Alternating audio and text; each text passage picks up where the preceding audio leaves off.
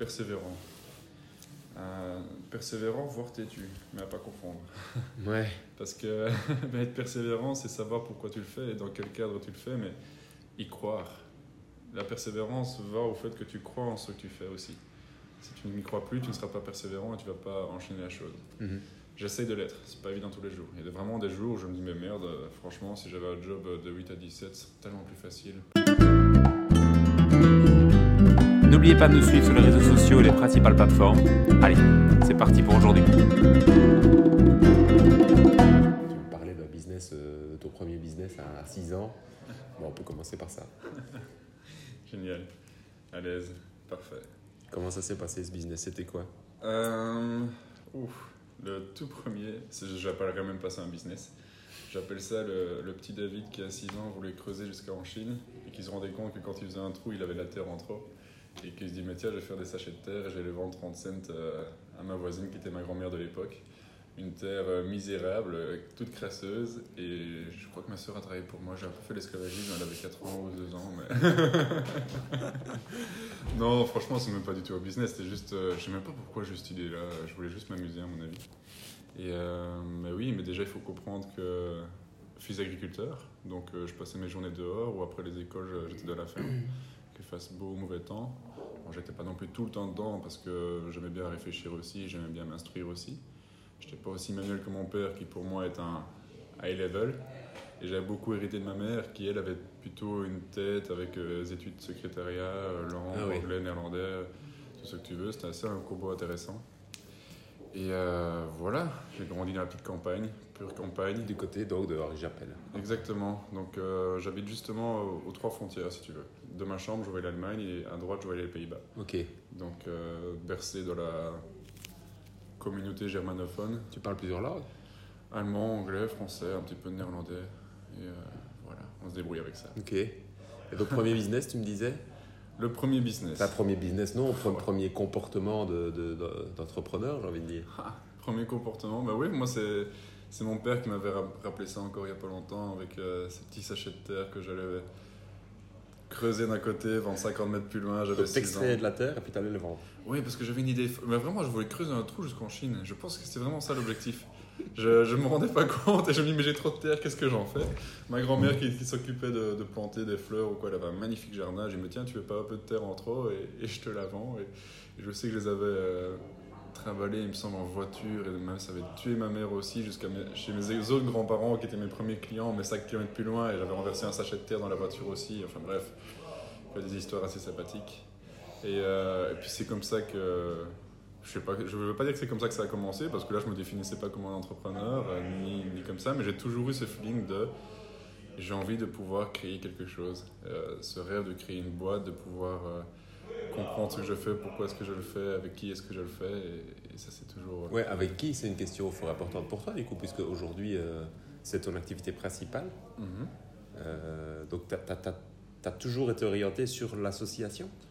Euh, non. Tu as toujours pas accordé de l'importance Mais avec qui C'est plutôt avec, euh, quand je disais ça tout à l'heure, ça, le cofondateur c'est très important, mais avec qui c'était plutôt pour qui est-ce que je le faisais? Mhm. Les clients, je Ah pense.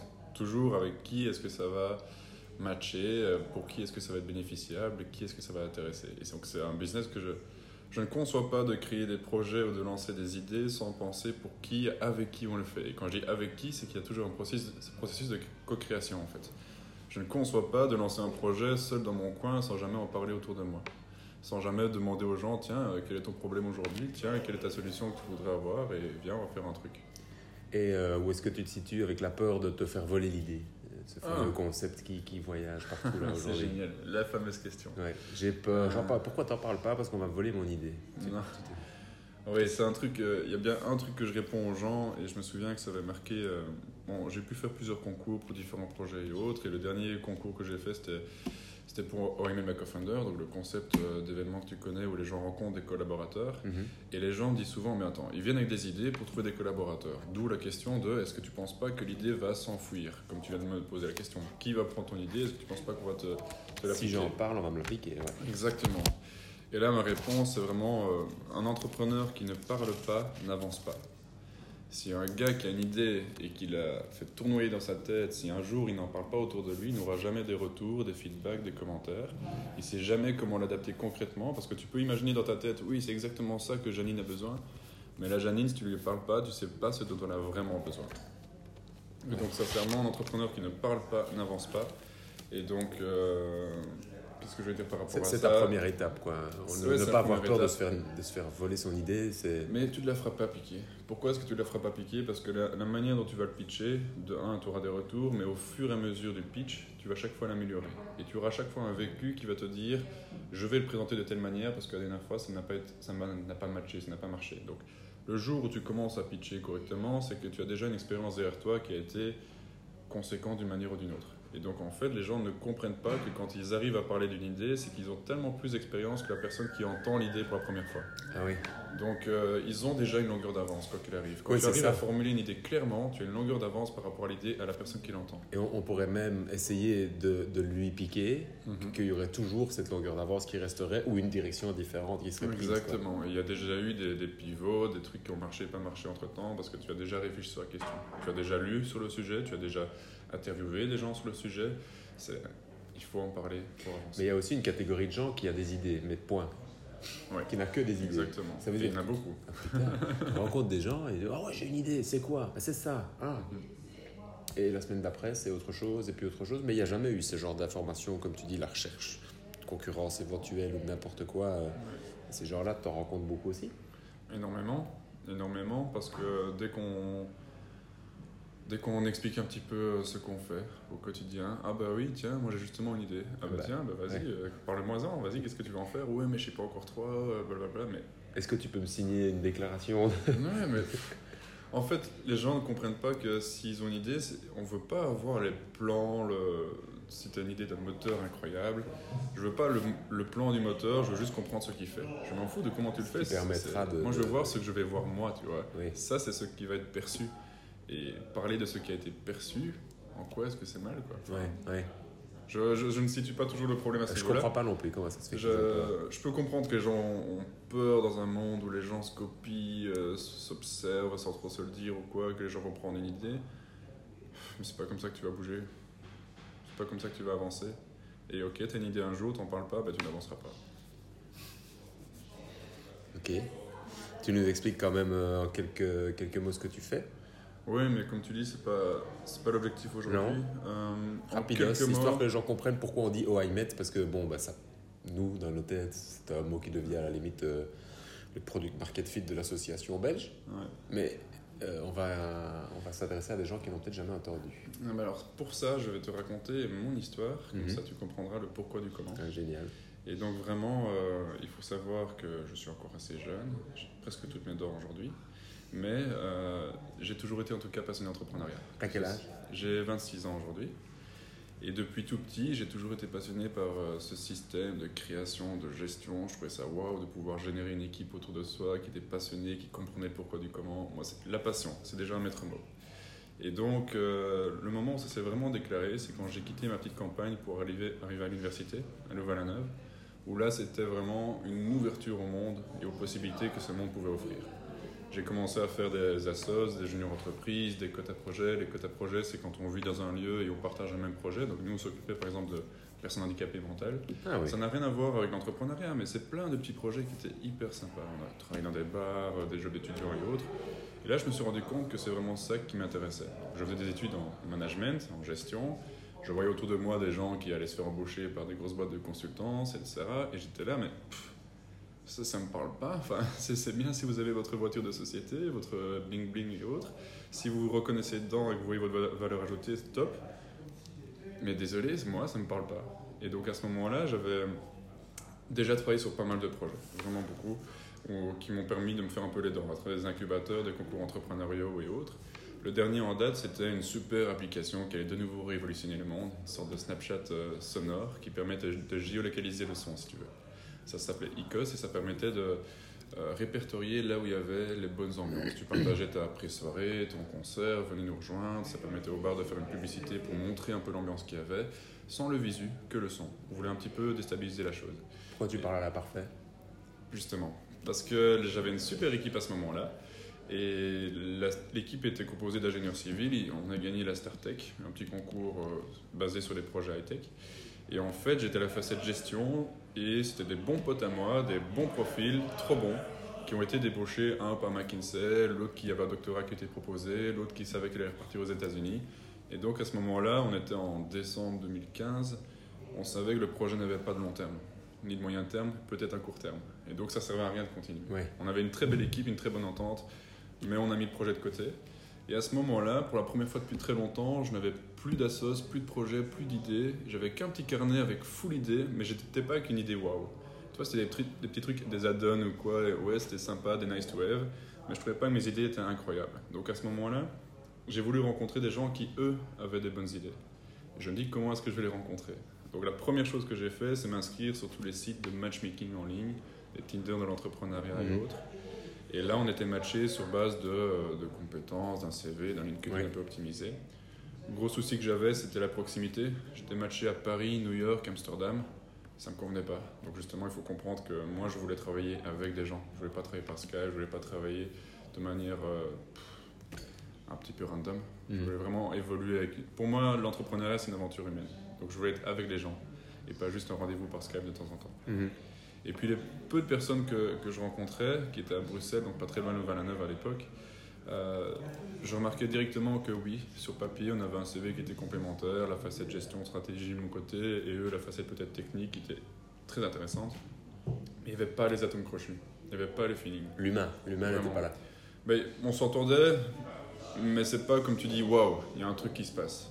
Et c'est là que j'ai vraiment pris conscience que pour moi, une start-up se doit d'être bâtie autour de l'humain et non pas des compétences d'une équipe. Parce que je pense que lorsqu'on lance une idée, un projet, on apprend énormément sur le terrain. En parlant, comme je le disais tout à l'heure, mais en avançant ensemble. Et quand tu lances un projet, la personne que tu es dans les six mois qui viennent a totalement des autres compétences. Parce que tu as dû aller sur le terrain, penser à des trucs que tu ne pensais surtout pas au début, des fournisseurs, des contacts, tu as dû t'informer sur des choses. Euh, Il y a un projet que j'ai lancé il y a six mois autour de palettes, j'ai dû me renseigner sur des utilitaires ou quoi. Je pensais jamais connaître tout ce qui était L2, H2, L2, H3, toutes les tailles d'utilitaires que je sais aujourd'hui, parce que j'ai dû faire le taf sur le terrain. Et donc c'est bien beau d'avoir des CV, mais au final, s'il y a une équipe qui est en place et qui s'entend bien, c'est ça la force du projet aujourd'hui. C'est d'ailleurs une des raisons principales d'investissement des Business Angels et autres. Ils investissent dans l'équipe parce qu'ils savent ça, que le projet va avoir un pivot, va Quel- avoir un changement, va être modifié. Quel que soit ce qu'il ce qu'il devrait apprendre, ça va matcher parce que les gens sont, sont impliqués et ont une vision commune. Et donc il faut voir la vision commune, les atomes crochus. Bref, j'étais déçu par les applications, donc j'étais dans, à la rencontre de l'humain. Et comment aller à la rencontre de l'humain J'étais à des événements, des événements de networking. Et là, je me suis retrouvé, j'avais 23 ans, parmi tu vois, les, les gros réseaux d'entrepreneurs entrepreneurs où tu es là, waouh, t'as le CEO là, t'as le directeur marketing de Canon, de BNP Paribas, waouh. Et puis t'as le petit con, le petit David qui débarque disant Tu veux entreprendre avec moi Et il te regarde, mais qu'est-ce que tu veux, tu vois Déjà, de un, je connaissais personne, je connaissais deux têtes, je restais les trois quarts de ma soirée avec eux et je n'arrivais pas à optimiser le reste des gens. J'étais pas quelqu'un de- d'extrêmement extraverti et donc je dis bah oui, ok. Et quand j'allais vers eux, bah oui, bah non, je suis là pour chercher un partenaire financier, un commercial, un- des ventes, des prospects, peu importe. Qu'est-ce que tu viens avec ton idée d'entreprendre, t'es pas à la bonne place. Et donc j'étais extrêmement frustré par ça et l'idée de Oh I Met My Co-Founder, c'était de rassembler des gens qui voulaient parler, partager autour de l'entrepreneuriat, euh, mais sans euh, côté hyper formel et sans, être perdu dans la foule en fait. Donc on a commencé par une méthodologie proche d'un speed dating qui permettait de dire ok tu vas rencontrer les gens à tour de rôle via le jeu parce que c'était très gamifié pour rester rester un plaisir. Et j'ai loué euh, l'arrière-salle d'un café à Louvain-la-Neuve et en, en 15 jours j'avais l'événement qui était full et on a fait un petit événement pour le plaisir. L'objectif était juste pour le petit David de trouver un collaborateur, un projet et de partir avec. Point barre. Pour toi, Égoïstement. ouais. Égoïstement parce que je trouvais pas ce qu'il me fallait sur le marché, j'avais un problème, je trouvais pas de solution. donc En gros, voilà. bonjour, je cherche des gens qui veulent entreprendre. Est-ce que ça vous intéresse qu'on se rassemble dans une salle de café Mhm. Euh, Venez et on discute. Exactement. Moi, je suis à la recherche d'une idée. Donc, euh, si vous avez des bonnes idées, j'ai envie de collaborer avec vous. Je veux pas vous piquer votre idée, je veux collaborer avec vous. sur cette idée. Exactement là. Parce que je trouve pas que mes idées sont waouh. J'ai besoin de quelqu'un qui a des idées waouh. Je ne vois pas être consultant. Je Mhm. veux entreprendre. Et, ce, et ça, c'était très important. Ce que j'adore, c'est la phase d'idéation. Les tout, tout débuts. Je voulais pas arriver dans un projet où je pouvais pas avoir ma griffe. Je voulais pas arriver dans un projet qui avait déjà un business plan, qui était déjà présenté, déjà pitché ou qui avait déjà des clients et autres. J'adore le, le positionnement stratégique du tout début. Quoi. Et donc quand quelqu'un me partage une idée, je pense pas à la piquer, je pense à dire tiens on va faire un truc ensemble pour l'améliorer parce que c'est ton ouais. idée, parce que tu as réfléchi plus que moi et je vais apporter ma pierre à l'édifice. C'est vraiment ça l'optique en fait. Comment tu les vois alors ces phases C'est quoi les phases de, de- de développement d'une idée ou d'un projet? Selon toi Selon moi, donc, ah, tu te réveilles un jour, ou plutôt non, tu te réveilles pas. Tu es plutôt confronté et tu as un bon coup de poing dans la face. Pourquoi? Parce que tu as un problème. Et aujourd'hui, quand je vois le nombre de porteurs de projets ou de concours auxquels on a participé, il y a beaucoup de solutions de start-up qui ne répondent pas à un problème. Ils inventent une idée parce qu'ils trouvent que ce serait sympa d'avoir ça. Oui. T'as vu des frites bleues Ce serait Ouais. top d'avoir des frites bleues. Ou Mais ils qui un jour a demandé à manger Ouais. des frites bleues quoi. Du vin bleu. Sorti. Exactement.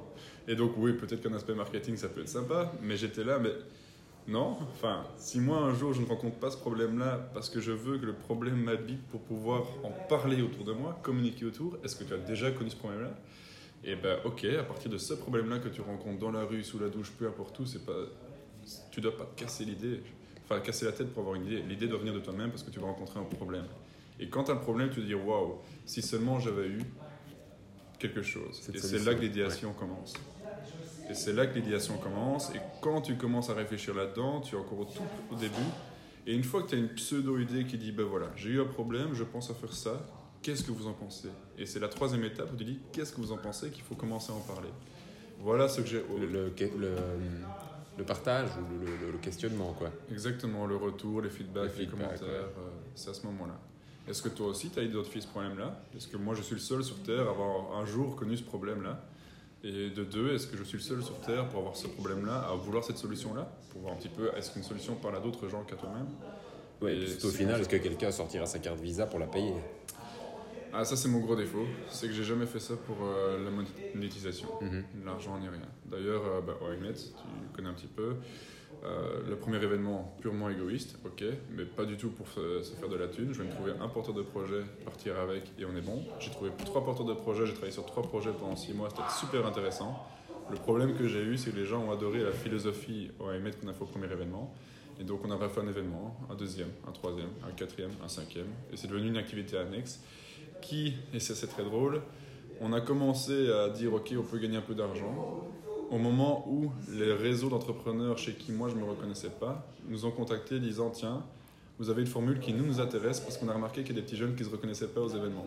Et donc ils parlaient de moi qui ne me reconnaissaient pas directement. Ils disaient oui, je confirme, j'ai vécu l'expérience. Et donc on a commencé à développer des, des sortes de modules ou méthodologies propres au B2B. Et là on s'est dit qu'il y avait moyen de faire quelque chose. Donc on est devenu une boîte événementielle à ce moment-là. Mhm. Mais jusqu'à jusqu'alors, c'était juste une SBL, un truc pour du fun, que de- des créatifs qui voulaient s'amuser, découvrir l'entrepreneuriat, permettre à chacun de se lancer. Et le- finalement, on constituait une sorte de terrain de jeu où les gens pouvaient s'exprimer sans être devant des investisseurs, juges et autres. Et donc, pour répondre à ça, justement, ben, une fois que tu as l'idée, le, enfin, le problème, l'idée, tu as des, on va dire des fœtus de solutions, tu en parles autour de toi, tu élimines ceux qui ne sont pas vraiment les, meilleurs. Et il faut avoir ce lieu pour en parler. Donc les sessions AMET sont également un lieu pour parler des idées. Et une fois que tu as ça, ben, ok, qu'est-ce qu'on fait pour le lancer? Je suis telle personne avec telle qualité, tel défaut, qu'est-ce que je peux faire pour le lancer? Est-ce qu'il me faut des partenaires? Est-ce que je peux le faire seul? Il y a des projets qui peuvent se lancer seuls. Euh, il ne faut pas absolument passer par l'association, c'est une très très grosse force, mais certains préfèrent être seuls. C'est tout à fait respectable aussi. Donc je ne dis pas qu'il faut s'associer, je dis juste qu'il faut réfléchir à la raison du pourquoi, du comment, qu'il faut vraiment penser. Donc, même si ce sont des potes, il faut quand même une réponse. Il faut quand même pouvoir dire voilà pourquoi je me suis associé avec. Euh, c'est une bonne question, c'est une drôle de question. En fait, je fais le, je fais le comparaison entre ce que tu me dis. On ne s'associe pas par compétence, mais on s'associe par, par feeling, parce que les, les investisseurs pourront parier là-dessus. Et ici, tu me dis, je veux toujours un pourquoi et, et pour quelle raison je m'associe avec. Et donc, ma question, elle est entre les deux. Est-ce qu'on s'arrête au feeling ou est-ce qu'il faut quand même se trouver une bonne Ah, raison. Ok, bah, je vais te donner la réponse à ça. En fait, l'exemple que moi j'avais vécu, c'est que je me suis associé souvent avec des potes de fac, d'études et autres. Et là, je me suis rendu compte qu'on n'était pas les plus productifs au monde quand on faisait les réunions autour d'un bac, tu vois. Et, et donc, ce qu'il faut, je voulais, et c'est aussi pour ça qu'on a lancé OMED, c'était euh, rencontrer des gens qui n'étaient ni mes amis, ni ma famille, mais qui étaient avec le même mindset. Donc, les atomes crochus, je ne dis pas que ça doit être tes potes, je dis qu'ils doivent avoir la même envie que toi d'entreprendre. Disant, ok, toi aussi tu veux te réaliser à travers l'entrepreneuriat, toi aussi tu te reconnais peut-être pas dans le marché du travail habituel où tu veux pas juste remplir une case ou remplir des cahiers des charges. Et là, on est bon au niveau atome crochet. D'accord, oui. C'est pour moi ça la différence. Je, je dis pas qu'il faut les meilleurs amis du monde pour lancer une boîte, pas du tout. Je dis juste qu'il faut avoir la même philosophie, la même approche de la chose et attendre la même chose du projet. Mhm. Disant ok, moi je le fais pour que dans 6 mois je puisse partir aux Caraïbes ou moi je le fais pour que dans 3 ans on puisse révolutionner le monde, c'est différent. Oui. Donc euh, faut vraiment comprendre les choses. Ouais, ouais, ok. Il y, a- il y a quand même une grosse part de, de- de gens que tu rencontres qui, qui travaillent pour l'argent ou, ou pas? Ou tu, tu parviens à rencontrer beaucoup de gens qui, qui ont cette philosophie de... Mais moi je me pose jamais la question de fais-tu ça pour l'argent? D'accord, donc dans, dans tes étapes jusque-là, problème, idéation, feedback, équipe, euh, mindset, il n'y a jamais business plan. Et ça, ça m'intéresse, quoi. Ouais. Et c'est probablement la... C'est mon plus grand défaut. Je suis jeune, je suis naïf, je suis utopiste. Et je ne fais pas ça pour l'argent, donc je me dis jamais, tiens, à qui, combien, comment. Oui, c'est des questions qu'on se pose d'office. Mais des fois, je vais un peu trop loin dans euh, la confrontation au marché. Je fais un truc sur mesure et au final, je me rends pas compte de l'argent que ça peut représenter.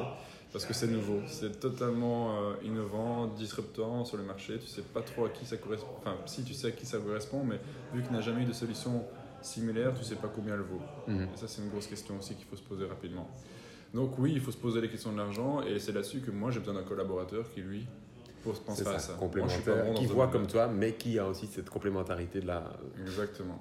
De l'aspect rentabilité. Ici, j'ai une chouette euh, équipe et eux, ils me tapent sur les doigts quand ils disent Mais David, euh, t'as vendu combien le prochain événement Des choses pareilles? Ah bah. Oui, oui. Tu Voilà. Toi, tu t'en fous, c'est pas ton taf. Mais donc, c'est devenu une SPRL, enfin, c'est devenu une boîte commerciale alors. C'est devenu une société. euh, ouais, mais- indépendant personne physique aujourd'hui. Ouais. Et qu'on en, fait, on a fait pas mal d'activités sur le côté euh, qui permettent de demain d'envisager une SPRL D'accord. Avec X personnes. avec X personnes. Bien. Ok, cool. Comment c'est. je- je- tu- on n'a pas beaucoup parlé de ça, donc on s'est arrêté avec la Terre pour euh, aller jusqu'en Chine. Et puis on est passé sur qui est David afin de- d'arriver sur ce projet, puis les différentes phases de l'entrepreneuriat. Mais entre les deux, euh, je, suis un peu, je suis quand même intéressé de savoir parce que les gens qui réfléchissent comme toi euh, ou comme, comme les autres euh, invités peut-être, euh, j'aimerais savoir s'il y a un point commun avec l'école. Qu'est-ce- Comment s'est passé le, le cursus scolaire pour toi? Qu'est-ce que, quelle, quelle est la place de l'école dans l'entrepreneuriat aujourd'hui? Co- Comment ça se passe? Qu'est-ce qu'il faut améliorer ou pas? Ça, c'est drôle parce que j'ai rencontré beaucoup de personnes qui, avaient un avis, pardon, très tranché sur la question. Et euh, souvent pas très positif. Euh, moi, personnellement, je n'ai pas eu de confrontation négative avec l'école. J'étais un bon élève, j'ai réussi sans problème. euh, mais j'ai fait beaucoup plus de choses à côté de mes études que durant mes cours, on va dire ça comme ça. Donc c'est à côté de mes études que j'ai lancé mes proje- projets parce que l'université permettait ce terreau-là. C'est à côté de certains cours que j'ai pu lancer et rencontrer des gens grâce aux travaux et, les projets qu'on a lancés aussi ensemble. Donc euh, pour moi, l'université, j'ai fait un parcours universitaire et euh, l'école secondaire dans laquelle j'ai été était très intéressante, formatrice dans un certain sens, mais ce n'a pas été le facteur déclenchant au niveau entrepreneurial. Ce que je reproche aujourd'hui, c'est très trop cadrant à ce niveau-là pour certains, étouffant pour d'autres. On apprend à réaliser des tâches, on n'apprend pas à être créatif et à réfléchir le pourquoi du comment. Et euh, je ne dirais pas, euh, je veux pas cracher dans la soupe, je ne connais pas assez le. Ouais, j'ai pas un avis tranché sur le système éducatif. Pour moi, il pourrait être revu en profondeur. Et le système d'évaluation, par moment, euh, c'est juste des grosses questions que je me pose euh, pour voir un petit peu vers où on va. Quand j'entends maintenant la nouvelle manière d'éduquer les, jeunes dans les écoles, ne serait-ce que primaires ou secondaires, je suis interloqué, on va dire. Les jeunes, alors que je suis pas si vieux, ça fait bizarre de dire ça d'ailleurs. Mais oui, niveau éducatif, je pense que les gens ne mettent pas assez le, le pied sur le terrain. Ça manque. Quand je vois quand je suis parti en Erasmus euh, et je me rendais compte que les gens à côté de moi étaient à leur deuxième Erasmus, ils avaient trois stages dans les bagages et nous on était avec euh, une dizaine de cours. Très bien. Des Ouais. cours qui étaient un petit peu obsolètes, beaucoup pour certains. Et euh, la force de certains entrepreneurs qui, moi, m'ont subjugué, c'était l'auto-apprentissage. Ils étaient avec un besoin, un problème ou une envie de faire quelque chose. Ils arrivaient à trouver les sources qu'il leur fallait, que ce soit YouTube ou que ce soit le- Internet dans sa globalité. Il y a tellement de richesses, bon, il ne faut pas tout gober non plus, mais il faut avoir cet esprit un peu d'analyse pertinent. Donc l'université m'a vraiment quand même permis, personnellement, d'avoir cet esprit un peu critique. Mais au-delà de ça, je ne suis pas formé pour être entrepreneur en sortant de là. Il faut non-stop avancer, non-stop se faire les dents et non-stop se casser la gueule. Et comment mieux que se casser la gueule qu'en parlant autour de soi, de nouveau? C'est Oui. c'est un peu la boucle qui boucle la chose. Et tu as vu qu'il existait, en fait, il existe des programmes, enfin peut-être pas en Belgique, hein, pas, pas encore beaucoup et pas encore bien structurés à mon sens, mais j'ai vu le top 25 des meilleurs programmes euh, de formation d'entrepreneurs aux États-Unis. T'as pas vu? Ouais, Ah, j'ai entendu parler de, de certains programmes. Ouais. Magnifique. En fait, dans chaque euh, faculté, ils ont, euh, dans chaque université, ils ont cette orientation. Alors, il y a un classement avec le nombre de cours qui sont relatifs à l'entrepreneuriat, Ouais. le, le fee annuel euh, qui tourne entre 15 et euh, 80 000 dollars par an, euh, le nombre d'étudiants qui sont sortis et le nombre de fonds qui ont été levés suite, à, suite à ces programmes en fonction des écoles. Et donc, ils se sont classés comme ça. C'est de dire l'avance qu'ils ont déjà là-bas sur le, la, manière de réfléchir ou la manière de rendre les gens créatifs. Et euh, bah, je voulais savoir comment, comment toi tu l'avais comment toi tu l'avais vécu. Et effectivement, très vite, donc toi tu l'as bien vécu, mais on se rend compte qu'il manque peut-être quelque chose au niveau de l'éducation. Oui. Et ce qui est assez intéressant et un peu frustrant pour moi, c'est que chaque fois que je terminais une étape, donc terminer le bachelier ou je terminais le master, l'année suivante, il y avait euh, une année en mineur esprit d'entreprendre, l'année suivante, il y avait le master CPME qui connaît un, boom et autres. Et quand je regardais ça, il y a, il y a beaucoup de. Enfin, il y avait un vrai questionnement à ce niveau-là. Euh, il y a un master à l'UCL qui s'appelle le CPME, création en petite et moyenne entreprise. Mhm. Et je pouvais le prendre si je voulais. J'ai décidé de ne pas le prendre pour une simple raison, c'est que quand je regardais leurs cours ou ce qu'ils proposaient, j'étais déjà dans un incubateur, un concours qui donnait des workshops et des formations. Et j'ai l'impression qu'il y avait une redondance folle. Donc un entrepreneur qui est déjà un petit peu, un pseudo-entrepreneur, Ouais, qui a déjà vu des, des, Qui a des déjà workshops sur le terrain. moi j'ai préféré me spécialiser dans le marketing, l'e-marketing, le web marketing, où je vois une finalité pour mes projets, où j'avais un besoin à ce niveau-là. Et continuer à me double, doublement me former avec des activités euh, faites sur mesure pour les entrepreneurs, qui moi me semblaient plus percutantes parce qu'on parlait de ton projet et c'était pas dans un cadre académique où tu devais inventer un nouveau projet ou autre. J'avais déjà mes idées, mes projets, j'avais envie de travailler dessus. J'avais pas envie de faire des simulations qui ne me correspondaient pas. Et euh, aujourd'hui, en Belgique, il y a énormément euh, d'acteurs qui sont subsidiés pour former les jeunes et permettre à lancer leur premier projet. Bon, il y a un énorme débat là-dessus aussi, mais euh, j'ai été dans des incubateurs, comme je le disais aussi, et, j'ai été vraiment, vraiment... euh, j'ai adoré ça, parce que ça m'a formé moi en tant qu'entrepreneur. Ça n'a pas formé mon projet, dans un certain sens, mais j'ai appris énormément à ce niveau-là.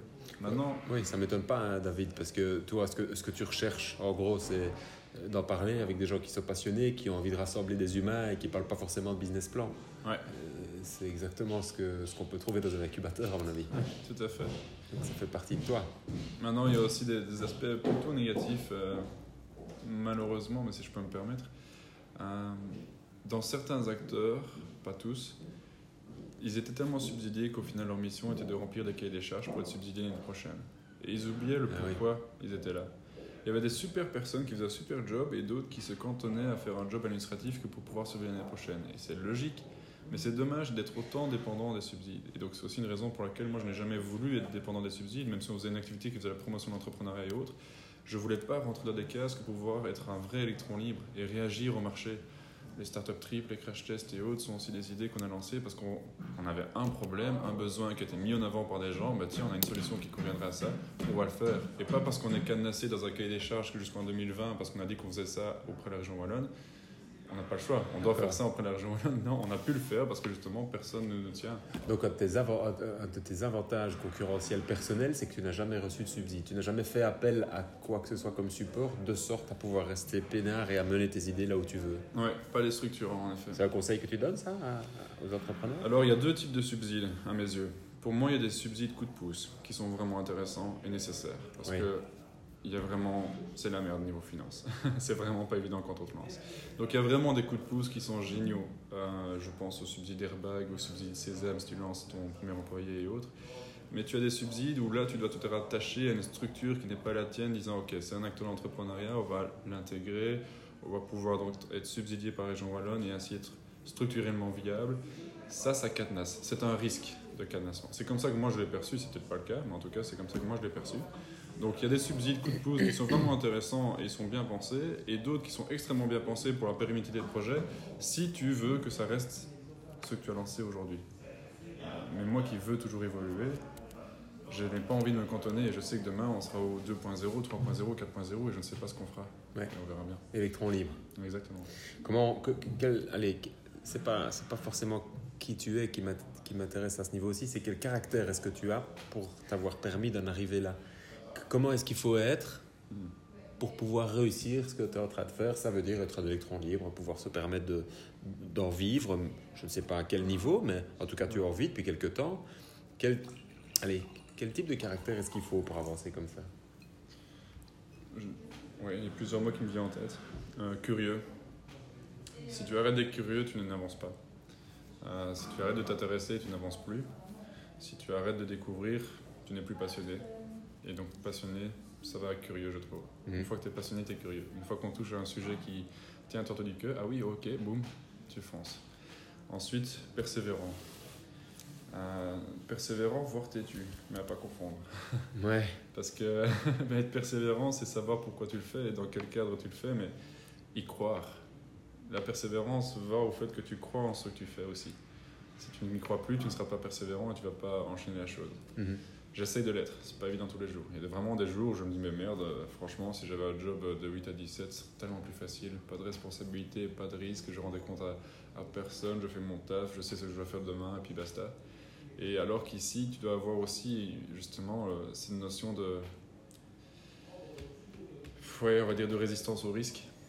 Tu sais que quand tu lances des choses, ça peut se retourner de manière ou autre contre toi. Là, on est en indépendant personne physique et on pense sérieusement à la SPRL parce que voilà, on se dit écoute, si jamais il y a un truc qu'on n'a jamais prévu qui coince ou je ne sais pas quoi, ce serait temps d'avoir un- une sorte de structure safe. Quoi. Mais jusque-là, il faut endurer le fait que on prend des risques, on prend des risques, on prend des risques, on prend des risques. Et l'entrepreneuriat, ce n'est pas toujours payant. Donc tu prends des risques, il faut être persévérant tout en étant curieux pour avancer. Je dirais que c'est ces trois mots-là qui aujourd'hui. T'ont t'ont permis d'arriver là, quoi. Ouais. C'est difficile de te, de, te, de te bouger de ton chemin, toi. Non, parce que justement, je dirais le quatrième mot qui me venait à l'esprit, c'est être ouvert justement. Parce que si tu parles mais que tu n'écoutes pas, Ouais. ça sert à rien. Si les gens te disent des choses mais que tu ne prennent pas ça en considération, ça ne sert à rien. Il faut être extrêmement ouvert pour dire ok, là j'ai peut-être fait une erreur. Mais dans un certain sens, si tu le sens tellement fort, tellement bien, par moment il faut réussir à ne pas écouter les personnes qui vont te demander de, de te calmer. C'est très borderline comme description. Je sais pas si, si tu perçois la chose. mais- Si, si, parce qu'on on vit, euh, on vit la même chose depuis, depuis de longues années. Donc, euh, ce qui m'intéresse, moi, ici, c'est d'avoir ton sentiment et ton avis. Mais effectivement, je ne sais pas comment ça se fait, mais tous- tous les invités ont un genre de, de ligne directrice euh, Mhm. commune, quoi. Je me demandais comment se passaient tes journées, moi, David. Ah ben, relativement bien. Ok, merci. Salut, salut. Non, euh, que ré- répondre à ça Moi, ce que j'adore, c'est que je décide de mon emploi du temps. Euh, hier, c'était une journée formidable, vraiment formidable. Je, on avait lancé un nouveau projet avec un, un inventeur et un serial entrepreneur un peu fou. Il a. Bref, je pourrais en parler longtemps, mais je pense que c'est pas le sujet aujourd'hui. En On a le gros, temps. euh, Maximum une heure, on est quoi. Si tu veux en parler deux minutes, n'hésite pas. Bah là, je vais te donner alors un, un vrai scoop. Un vrai scoop, le IMET de demain, de Oh. 2019. En fait, on a eu la chance, à travers les sessions IMET, euh, de rencontrer Xavier. Xavier est un gars qui a pu lancer plusieurs boîtes et qui, au détour d'un verre, la première fois, je ne l'ai pas du tout cru. Il vient vers moi et me dit Tiens, euh, j'ai racheté une école. Et, oui, ok. et j'ai commencé à discuter avec les autres. J'ai même pas fait attention à ce qu'il me disait. Puis il vient une deuxième session et là, j'ai mes collaborateurs qui disent Tiens, t'as vu Xavier euh, Pas mal du tout, hein et je me dis oui, ok. Puis il me discute, il revient vers moi, tiens, euh, avec l'école, ça a pas mal bougé. Je lui dis, qu'est-ce que tu veux avec ton école? Et en fait, cher Xavier a racheté une ancienne école, il en a rénové pour faire une très jolie maison pour lui et ses deux filles et sa femme. Et il y avait un tiers de l'espace qu'il voulait euh, destiner à des, des bureaux, a priori, mais pas bureaux au sens traditionnel du terme. Sauf qu'il tombe à une session à émettre, et là, ils de notre philosophie, notre approche de l'entrepreneuriat qui se veut être un- une ouverture à l'accomplissement personnel et professionnel, on ça. Et il me dit, mais ça me ferait vraiment plaisir que tu débarques chez moi. Créons ensemble un espace de co-création. Et donc ici, on a lancé, on va lancer en 2019 et on est en train de lancer maintenant, donc c'est le scoop, ce qu'on appelle aujourd'hui la ruche, peut-être que demain on aura trouvé un autre nom. Mais on veut permettre à des gens de butiner un petit peu, de créer de la valeur et de lancer leur propre projet. Nous ne sommes pas des coachs. Donc quand tu as dit au tout début, euh, avant qu'on enregistre, tiens David, coach entrepreneuriat et autres, non, pas du tout. Jamais je serai un coach. Aujourd'hui, je suis ni accompagnateur, ni coach, ni rien. Je suis un, acteur. C'est différent. Je ne suis pas là pour donner des conseils, euh, des, des coaching pommades disant voit la semaine prochaine et bon courage, etc. On est là pour exécuter. Moi, ce que je veux, c'est exécuter, aller sur le terrain et autres. Et donc avec Xavier, ce qu'on est en train de lancer aujourd'hui, c'est un espace de co-création où on exécute avec certains porteurs de projets en étant collaborateur, cofondateur, associé, tout ce que tu veux. Et donc euh, cet été-ci, je t'ai parlé à demi-mot d'un projet tout à l'heure, ben, pour valider un petit peu plein d'idées que j'avais derrière la tête, euh, on a lancé les sessions, les crash tests et setup trip, j'ai joué le rôle d'un porteur de projet à travers tout ça. Et j'avais une idée qui me taraudait l'esprit depuis super longtemps. Très simple, très rapide, très efficace. Je voulais permettre au stock de palettes qui n'étaient pas valorisé dans les entreprises, qui traînaient, d'être mis à disposition des particuliers pour qu'ils réalisent eux-mêmes leurs meubles d'intérieur et d'extérieur, salon de jardin, sommier, peu importe. Donc ce que j'ai fait ici avec Xavier, c'est qu'on a travaillé sur ce projet comme bêta test et on a lancé cette nouvelle société qui s'appelle Palette pour particuliers. Et hier, en fait, pour te parler de ma journée, à 8h du matin, j'ai été récupérer l'ensemble de l'équipe. On était à 5 dans la voiture, à la gare. Et de là, on est parti à La Ruche, donc la nouvelle école. Il y avait une équipe qui travaillait sur YMET, une équipe qui travaillait sur un crash test qui avait lieu l'après-midi, une équipe qui travaillait sur, sur Paletto, et Xavier et moi, on travaillait sur La Ruche en même temps. Et là, j'ai vraiment réalisé qu'autour de nous, en un an et demi, on avait une dizaine de personnes qui étaient passionnées, qui faisaient ça pour le plaisir, pour le fun, chacun y trouvait son compte. Et on commence à réaliser quelque chose de beau. Sans avoir pensé à un business model ou quoi, on a juste drainé les gens avec notre envie et passion de réaliser quelque chose et de changer les choses aussi. Et surtout de trouver un, un sens et une quête de sens derrière ce qu'on fait. Et donc ma journée d'hier était extrêmement belle et, et, bonne parce que je me suis rendu compte qu'on réalisait quelque chose de, de, beau. Et mes journées aujourd'hui, ben, c'est très varié. Euh, des fois, je me retrouve à Liège en train de faire des interviews. Euh, le lendemain, je suis à Bruxelles pour préparer un événement. Tu te lèves tôt? Et euh, ah, aujourd'hui, non. Il y avait Magie Diable Rouge hier soir. J'ai été le voir avec un ami que je n'avais pas vu depuis très longtemps. Et j'ai pris l'habitude de me lever tôt il y a peu. Mais auparavant, c'était plutôt euh, on, on, se lèvera quand on se lèvera et on verra un petit peu ce qu'on fait. Mais souvent, je travaille très tard. Je suis très actif le matin, très mauvais l'après-midi. L'après-midi, c'est une passe où je ne sais pas me concentrer. Il faut absolument que quelqu'un soit à mes côtés. Et le soir, par contre, hop, je sais pas pourquoi, mon cerveau se débloque à nouveau et, et on est reparti. Ouais, et donc, une fois que j'ai compris mon rythme, qui cadre pas du tout avec un travail de bureau, euh, j'ai travaillé à mon rythme. Mais comment tu as fait pour comprendre ton rythme? Tu l'as vu? Enfin, Tu, l'as vécu, tu l'as expérimenté et quand tu t'es senti bien, euh, tu t'es dit, bon bah. Exactement. Ouais. Et c'est ça que j'ai voulu aussi, c'est que je voulais pas cadrer en disant ok métro boulot dodo. Non, je travaille quand je suis efficace parce que je sais que si je travaille 3 heures l'après-midi, j'aurais pu le faire en un quart d'heure le matin. Et donc euh, les après-midi, je passe mon temps à rencontrer les gens, je mets mes rendez-vous à ce moment-là, jamais le matin, jamais le soir. Et le matin et le soir, c'est production et l'équipe. Et là, je vois que voilà, une fois qu'on a notre rythme, et c'est la beauté d'être entrepreneur aussi, tu décides de ton propre rythme qui te correspond de tes projets qui te correspondent dans ce que tu veux faire. Génial. Donc, tu, si je résume, tu te lèves tôt, tu bosses pas trop, enfin, t'aimes pas trop l'après-midi, et puis le soir, t'es reparti en mode machine, quoi. Exact. T'es un golfeur né, en fait. Ah bon? C'est un peu ce que je fais aussi, parce que euh, si j'avais dû répondre à la question à l'envers, j'aurais répondu plus ou moins la même chose que toi. Moi, je mets jamais de réveil. Mais je me lève toujours, euh, j'ouvre les yeux vers 6h30, je, je somnole jusqu'à 7h, 7h15 je me lève, euh, je, je, prends la peine de sortir tous les matins parce que je trouve que on a de la chance d'être là et j'aime bien ouvrir ma porte, prendre mon café et sentir euh, que je suis vivant. Mm -hmm. Et puis le matin, je suis en mode machine, moi. donc ça, ça, va très très vite. Je sais faire tout ce que je veux. Je viens prendre une nouvelle habitude qui est de me mettre en mode avion pendant une heure. Mm -hmm. Et puis de réallumer, voir les notifications importantes, et puis remode avion, etc. Ça change ma vie. Et à partir de 11h30 midi, je vois vraiment que le rythme commence à, à baisser. Pareil. Et ben aujourd'hui, je fais comme toi, j'arrête. J'arrête, je range tout, je prends ma douche, je me casse au golf, je vais faire 4 heures de golf, 5 heures de golf. Mm -hmm. Quand j'en ai marre, vers 4 heures, je bois mon café au golf, et puis je rentre, et je bosse jusqu'à 8h, 9h, 10h du soir. Exactement. Donc en fait, on fait 9 heures par jour, mais on les fait en décalé. Et euh, bah écoute, enfin, de mon point de vue, tu n'aurais pas pu mieux répondre, on verra ce qui se passe au niveau des, des réactions, mais mais je trouve ça, euh, je trouve ça top. Quoi. Donc beaucoup, pas du tout, beaucoup le soir. Ouais, bien, cool. Qu'est-ce que hum, qu'est-ce que c'est dans ta tête Qu'est-ce que c'est un entrepreneur? Hmm. Ça, c'est une définition qui n'a jamais mis tout le monde d'accord. Hmm. Ça, c'est génial. La tienne. Ma définition à moi. euh, C'est fort similaire à la question que tu m'as posée tout à l'heure. Qu'est-ce qui fait de toi un entrepreneur Ben. Oui, c'est quelqu'un qui croit en lui, mais qui croit en ses projets avant tout. Parce que je pense que moi, j'ai souvent des problèmes de. Enfin. Un peu de manque de confiance en soi aussi. hein. On est où, on fait quoi, mais qu'est-ce que je fous? Il y a des gros moments de doute. hein. Un entrepreneur, je ne pense pas qu'il est tout le temps à 300% sûr de lui non-stop, mais il doit croire en quelque chose. Pas toujours évident de le définir, ce quelque chose. Vraiment pas. Mais quand tu vois que tu as des retours positifs par rapport aux activités que tu fais, tu te dis qu'il se passe quelque chose de bien. Donc un entrepreneur, c'est quelqu'un de passionné. S'il n'y a pas la passion, il n'y a pas cette croyance, il n'y a pas cette persévérance. persévérance. C'est ça, ouais. On y revient effectivement. Et alors, un entrepreneur en Belgique, si on doit s'attarder un tout petit peu sur l'environnement. Donc, l'entrepreneur, on a compris qui il était, on a compris comment il devait penser. L'environnement dans lequel il est, c'est-à-dire dans notre pays, Mouton Noir, c'est les entrepreneurs belges qu'on n'entend pas assez. Ouais. Où est-ce qu'il est, l'entrepreneur Ah. Dans cet environnement belge ici. Il est enterré.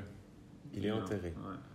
Qu'est-ce que tu veux dire par là Enterré sous des obligations qu'il ne devrait pas, euh, enter- enterré sous de la paperasse qui est contraignante, enterré sous euh, des ondits, des mécompréhensions. Quand j'entends qu'entrepreneur c'est quelqu'un qui se fait de la thune tous les six mois, mais pff, quoi? Non. Euh, incompris aussi, par moment. Je pense que les gens euh, ne perçoivent pas ce qu'est vraiment l'entrepreneuriat, ou alors devraient changer de terme. Les gens, c'est Le ceux à qui on doit euh, référer. Belges, tu parlais des Belges, Ouais. je parle des Belges en général. D'accord. Euh, voilà. Malheureusement, la position de l'entrepreneur belge n'est pas toujours à envier aujourd'hui, je trouve.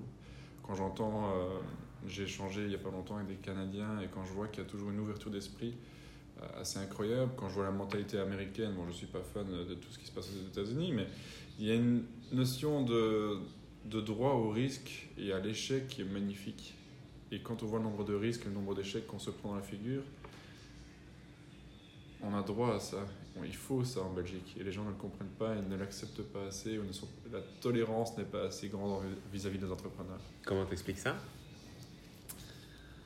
Euh, ah.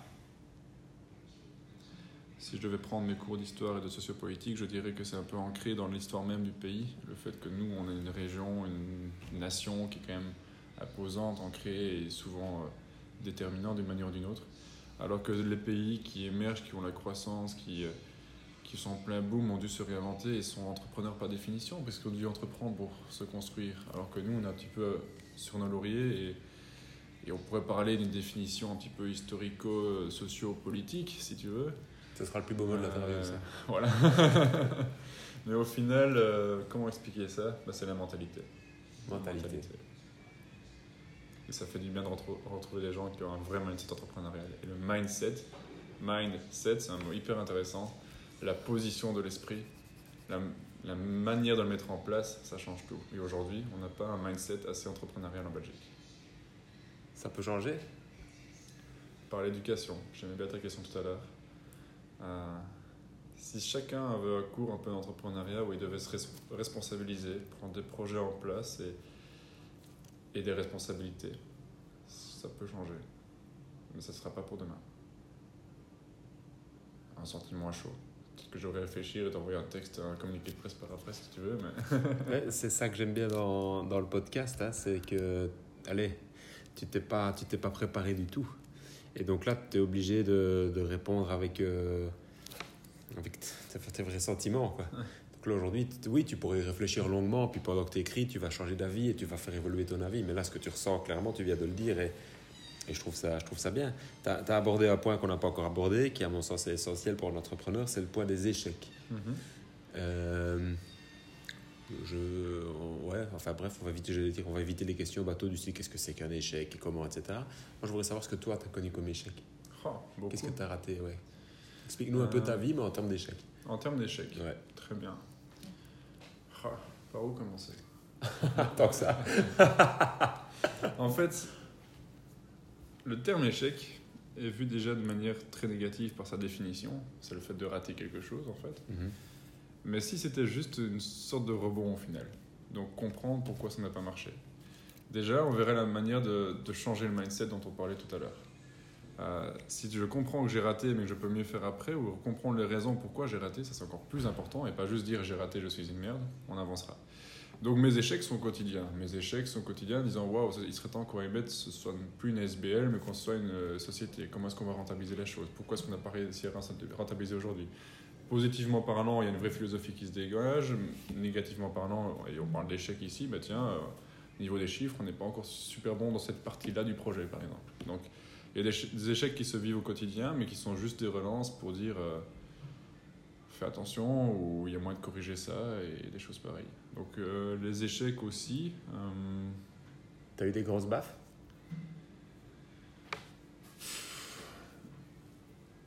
Bon, je j'ai pas, pas l'habitude de me plaindre en fait, donc c'est une question auquel j'ai pas vraiment l'habitude de me répondre, parce que je trouve que se plaindre c'est une perte de temps. Alors c'est c'est le genre de questions que j'adore, vraiment, les questions auxquelles tu n'es pas préparé. Grosse baffe. Je crois que les grosses baffes, c'est quand tu as beaucoup d'espérance et que ça tombe. Alors, je suis quelqu'un de très pessimiste, ça peut paraître bizarre. Uh-huh. Moi, je me prépare toujours au pire. Comme ça, s'il y a un truc qui est pas si pire que ça, je suis content. Uh-huh. et il y a des grosses baffes dans le sens où tu le sens super bien. Tu as peut-être un concours. Euh, je me souviens, on était en finale d'un concours. Là, je me suis pris une sacrée baffe. Il y avait beaucoup de monde, beaucoup d'entrepreneurs dans la salle et on avait présenté notre projet qui pour moi était assez solide, sauf la partie rentabilité, parce qu'évidemment, c'est pas ce que je mets en avant. Et, je me suis pris une grosse baffe parce que je crois qu'on était les deux seuls projets à pas avoir eu de récompense, alors que c'est le genre de projet de concours l'année passée qui donnait 10 récompenses. Alors, en finale, bon, il n'y en avait que 6, je m'en souviens. Ça, c'était une grosse baffe parce que j'avais ma famille, mes amis de la salle, j'étais. Ouais, qu'est-ce qu'on fait demain, quoi. Tu vois vraiment le lendemain. comment tu te relèves de, ça alors? Comment tu, comment, tu penses qu'on va se. Enfin, relève? C'est pas. Il faut prendre de la distance. Dans ce cas-là, et ça m'est aussi arrivé souvent, quand on a vraiment des trop plats, on a vraiment marre, bah, je décide de ne pas bosser dessus et de prendre un break. Je ne prends pas de vacances, je travaille juste sur un autre projet. Mais la semaine suivante, je suis en manque. En manque du projet sur lequel il y a eu un échec. Et je me dis, OK, on va faire mieux. Et une fois que tu as la batterie qui s'est un peu rechargée, disant ok, bon, on va persévérer. Et hop, on revient sur le système. quoi. voilà. Comment tu gagnes ta vie toi aujourd'hui? Aujourd'hui, euh, pas toujours évident, comme ça tu sais aussi, mais c'est justement via l'animation d'événements euh, pour des B2B, principalement. Et sur le concepteur d'événements, parce qu'apparemment on est assez créatif, ça intéresse pas mal de gens. Et puis des offres annexes euh, comme, qui permettent d'aller plus loin pour les porteurs de projets, pas en tant que coach, pas en tant qu'accompagnateur, mais plutôt comme pour les bousculer un petit peu. Oui, comme tu avais fait avec le crash test pour les startups. Exactement. Ou le startup trip où on, loue un gîte, on part une semaine et on travaille que avec des entrepreneurs le même mindset, on, se, on, se, défonce et puis voilà. Ouais, ça avait l'air chouette. Voilà. Euh, sur quoi est-ce qu'on peut terminer, euh, David euh, le, public cible, ce sera un entrepreneur ou entrepreneur belge qui, qui cherche de l'info, qui cherche mhm. du conseil, qui cherche à être assuré. sur, sur quoi est-ce qu'on pourrait terminer cette interview? Hmm. Ma plus grande philosophie, c'est de ne pas avoir de regrets. Je me serais détesté si j'avais pas fait tout ce que j'ai fait aujourd'hui, si je ne m'étais pas pris les baffes que j'ai prises aujourd'hui et si je n'ai pas euh, tenté. Et la meilleure manière de tenter, ben, je, vais revenir là-dessus, c'est en parlant de ses idées. Un entrepreneur, ou même pas spécialement un entrepreneur, mais quelqu'un qui ne parle pas n'avance pas. Réfléchis au moment où tu as réussi à avancer sans parler. Enfin, hmm. en partageant tout ça. Hmm. Donc, pas de regrets et parlez de vos idées autour de vous. Osez, vraiment, pas de regrets, tout simplement. Allez, bien. J'ai l'impression que. Ça, ça, me tue juste, je, je crois que ça me tue, c'est ça qui me tue le plus, de voir des gens autour de moi qui sont juste conformistes. Je vais le faire parce que c'est la norme, enfin, je vais le faire parce qu'on doit le faire, je dois trouver un travail et je vais réussir un plan de mon travail pendant les six années qui viennent. Mais non, tu, l'as choisi, alors choisis autre chose, décide de faire autre chose, ose. Et bouge-toi, quoi. Merci de nous avoir écoutés et à bientôt pour les prochains épisodes.